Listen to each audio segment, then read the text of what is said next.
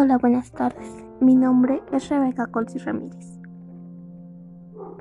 El día de hoy leeré los primeros dos capítulos del libro Orgullo y Prejuicio por Jane Austen. Capítulo 1.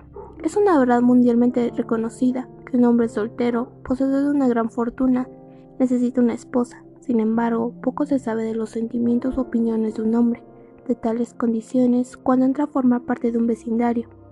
Esta verdad está arraigada en las mentes de algunas de las familias que lo rodean, que algunas le consideran de su legítima propiedad y otras la de sus hijas.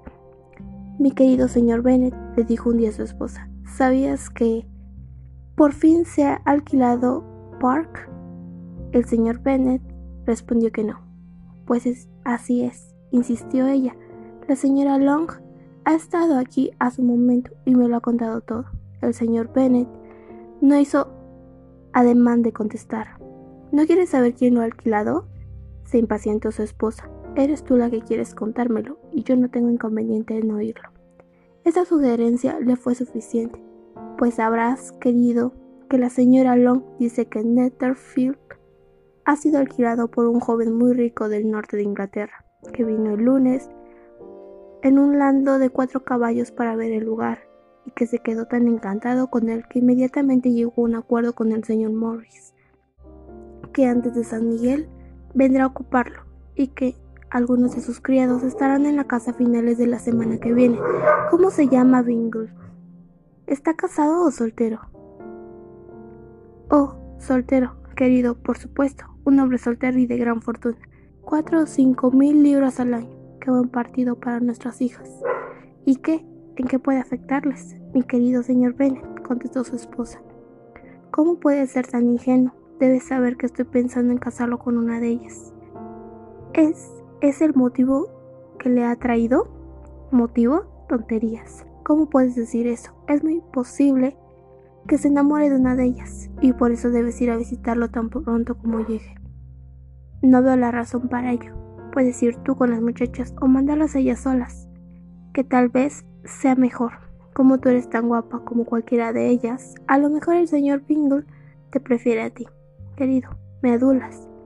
Es verdad que en un tiempo no tuve nada mal, pero ahora no puedo pretender ser nada fuera de lo común.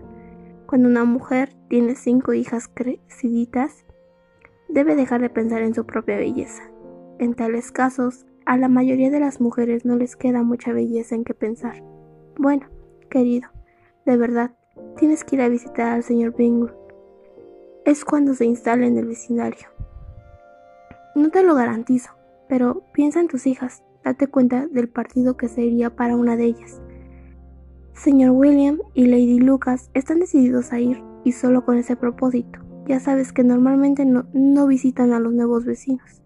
De veras debes ir, porque para nosotros será imposible visitarlos si tú no lo haces. Eres demasiado comedida, Estoy seguro de que el señor Bingle se alegrará mucho de veros.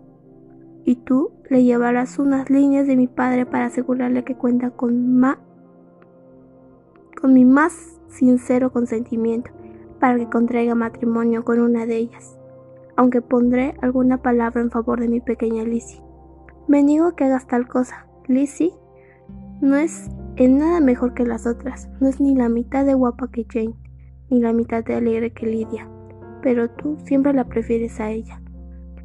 Ninguna de las tres es muy recomendable, le respondió. Son tan tontas e ignorantes como las demás muchachas, pero Lizzie tiene algo más de agudeza que sus hermanas. Señor Bennet, ¿cómo puedes hablar así de tus hijas? Te encanta disgustarme. No tienes compasión de mis pobres nervios. Te, te equivocas, querida. Les tengo mucho respeto a tus nervios. Son viejos amigos míos. Hace por lo menos 20 años que te oigo mencionarlos con mucha consideración. No sabes cuánto sufro. Pero te pondrás bien y vivirás para ver venir a este lugar a muchos jóvenes de esos de cuatro mil libras al año. No servirá de nada si viniesen esos 20 jóvenes y no fueras a visitarlos. Si depende de eso, querida, en cuanto estén aquí, los 20 los visitaré a todos. El señor Bennet era una mezcla tan rara entre ocurrente, sarcástico, reservado y caprichoso, que la experiencia de 23 años no había sido suficiente para que su esposa entendiese su carácter. Sin embargo, el de ella era menos difícil. Era una mujer de poca inteligencia, más bien inculta y de temperamento desigual. Su meta en la vida era casar a sus hijas, su consuelo, las visitas y el cotilleo.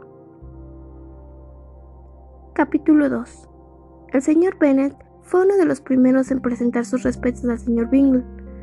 Siempre tuvo la intención de visitarlo, aunque al final siempre le aseguraba a su esposa que no lo haría. Y hasta la tarde después de su visita, su mujer no se enteró de nada. La cosa no llegó a saber de la siguiente manera. Observando al señor Bennet como su hija se colocaba un sombrero, dijo, Espero que al señor Bingle le guste Lizzie. ¿Cómo podemos saber que le gusta al señor Bingle? dijo su esposa resentida, si todavía no hemos ido a visitarlo. ¿Olvidas, mamá? dijo Elizabeth, que lo veremos en las fiestas y que la señora Long ha prometido presentárnoslo. No creo que la señora Long haga semejante cosa. Ella tiene dos sobrinas en, quien, en quienes pensar. Es egoísta e hipócrita y no merece mi confianza. Ni la mía tampoco, dijo el señor Bennet, y me alegro de saber que no dependes de sus servicios. La señora Bennet no se dignó contestar, pero incapaz de contenerse empezó a reprender a una de sus hijas. Por el amor de Dios, Kitty, no sigas tosiendo así. Ten compasión de mis nervios. Me los estás destrozando. Kitty no es nada discreta tosiendo, dijo su padre, mientras lo hace en un momento inoportuno. A mí no me divierte toser, replicó Kitty quejándose. ¿Cuándo es tu próximo baile, Lizzie? De mañana en quince días. Sí, así es, exclamó la madre. Y la señora Long no volverá hasta un día después. Así que le será imposible presentarnos al señor Bingle, porque todavía no le conocerá. Entonces, Señora Bennet, ¿puedes tomarle la delantera a tu amiga y presentárselo tú a ella? Imposible, señor Bennet. Imposible, cuando yo tampoco le conozco. ¿Por qué te, te burlas? Celebro su tu discreción. Una amistad de 15 días es verdaderamente muy poco. En realidad, al cabo de solo dos semanas no se puede saber muy bien qué clase de hombre es, pero si nos arriesgamos nosotros, lo harán otros.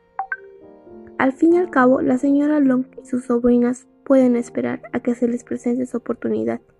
Pero, no obstante, como creerá que es el acto de la delicadeza, por su parte al declinar la atención, seré yo el que os los presente. Las muchachas miraron a su padre fijamente. La señora Bennet se limitó a decir tonterías. Tonterías. ¿Qué significa esa enfática exclamación? preguntó el señor Bennet. ¿Consideras las fórmulas de presentación como tonterías, con la importancia que tienen? No estoy de acuerdo contigo en eso. ¿Qué dices tú, Mary? Que yo sé que eres una joven muy reflexiva y que lees grandes libros y los resúmenes. Mary quiso decir algo sensato, pero no, supo cómo. Mientras Mary aclara sus ideas, continuó él. Volvamos al señor Bingo. Estoy harta del señor Bingo, gritó su esposa. Siento mucho oír eso porque no me lo dijiste antes. Si lo hubiese sabido esta mañana, no habría ido a su casa. Mala suerte, pero como ya le he visitado, no podemos renunciar a su amistad ahora. El asombro de las señoras fue precisamente el que él deseaba. Quizás el de la señora Bennet sobrepasara el resto. Aunque una vez acabado el alboroto que produjo la alegría, declaró que en el fondo era lo que ella siempre había figurado. Mi querido señor Bennet, qué bueno eres pero sabía que al final te convencería. Estaba segura de que quieres lo bastante tus hijas como para no descuidar este asunto. Qué contenta estoy y qué broma tan graciosa que hayas sido esta mañana. Y no nos hayas dicho nada hasta ahora. Ahora, Kitty, ya puedes toser cuanto quieras, dijo el señor Bennet, y salió del cuarto fatigado por el entusiasmo de su mujer. Qué padre más excelente tenéis, hijas, dijo ella una vez cerrada la puerta. No sé cómo podréis agradecerle alguna vez su amabilidad, ni yo tampoco, en lo que a esto se refiere. A estas alturas, os seguro que no es agradable hacer nuevas amistades todos los días, pero por vosotras haremos cualquier cosa. Lidia, cariño, aunque eres la más joven, apostaría a que el señor Bingle bailará contigo en el próximo baile. Estoy tranquila, dijo Lidia firmemente, porque aunque no soy la más joven, soy la más alta. El resto de la tarde se lo pasaron haciendo conjeturas sobre si el señor Bingle Devolvería pronto su visita al señor Bennet y determinando cuándo podrían invitarle a cenar. Orgullo y Prejuicio es la obra maestra de la escritora inglesa Jane Austen, cuyo trasfondo es la vida de la burguesía inglesa de comienzos del siglo XIX. La novela muestra cómo las relaciones motivadas por el amor y el dinero pueden ser promiscuas y mezquinas, encubiertas por el velo de la sociedad burguesa. Es un libro muy interesante, por lo que les recomiendo sigan la lectura de este. Buen día.